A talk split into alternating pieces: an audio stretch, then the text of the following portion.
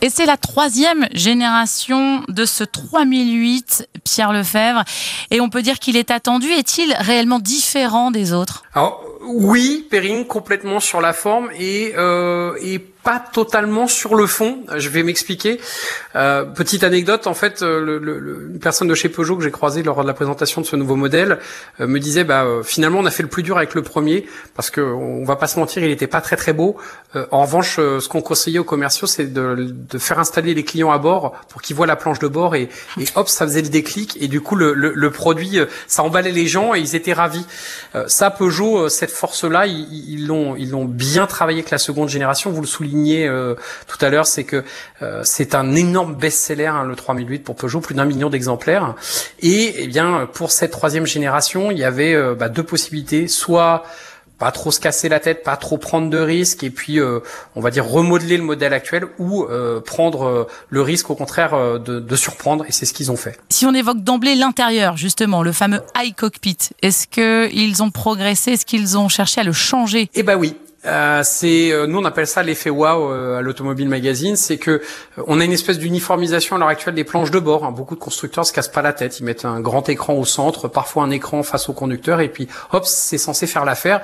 Et ben là, il y a un vrai parti pris chez Peugeot, c'est de renouveler cet iCockpit, donc cet univers hein, propre au, au, modèle du constructeur français, à savoir un mini volant, un compteur déporté. Là, on les retrouve, sauf que bien ce 3008 innove avec un énorme écran panoramique euh, qui fait tout le sel de cette planche de bord et puis une ambiance euh, épurée, euh, dessinée euh, et puis très quali. Eh bien, ça permet de marquer sa différence par rapport à la concurrence. Physiquement aussi, il est différent. Vous me parliez d'un SUV coupé. L'autre effet nouveauté avec cette troisième génération de 3008, c'est sa silhouette, son profil de SUV coupé avec une. Bon, c'est pas hyper innovant parce que c'est pas le premier évidemment dans le genre, mais ça fait toujours son petit effet avec une chute de toit qui est assez marquée à l'arrière et néanmoins, eh bien, ce parti pris pour le style euh, ne se fait pas au détriment du pratique. Hein. Il y a quand même toujours de la place à l'arrière, un grand coffre. Bref, ça restera un SUV familial. Oui, le fait que justement il soit coupé derrière, on, on perd pas, euh, ne serait-ce que de hauteur sous plafond.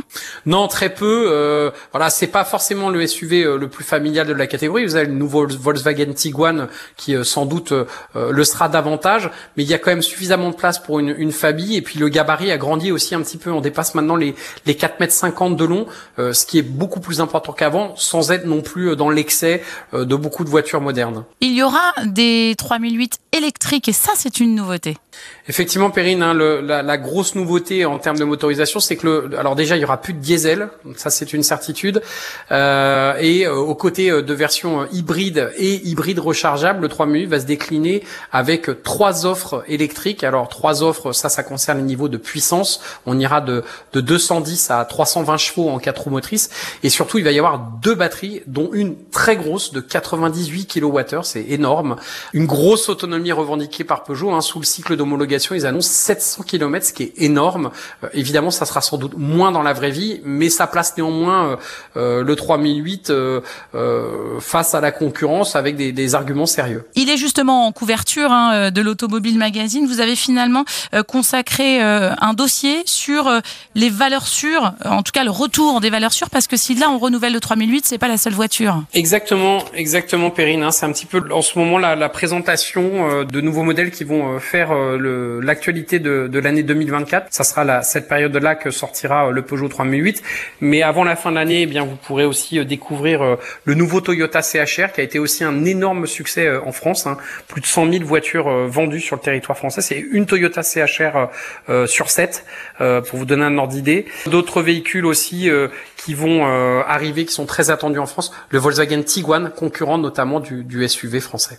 Euh, le 3008, là, vous ne l'avez pas encore euh, testé. Vous pouvez pas nous dire si euh, côté conduite, il est toujours aussi agréable de rouler avec. Exactement, Périne. Pour ça, il va falloir être un petit peu patient. la commercialisation aura lieu au début de l'année prochaine, donc nous devrions normalement en prendre le volant à ce moment-là. Le prix, c'est pareil pour le moment, pas de pas de tarif. Alors pas de tarif. Euh, il est toutefois à craindre que euh, les tarifs euh, soient assez élevés.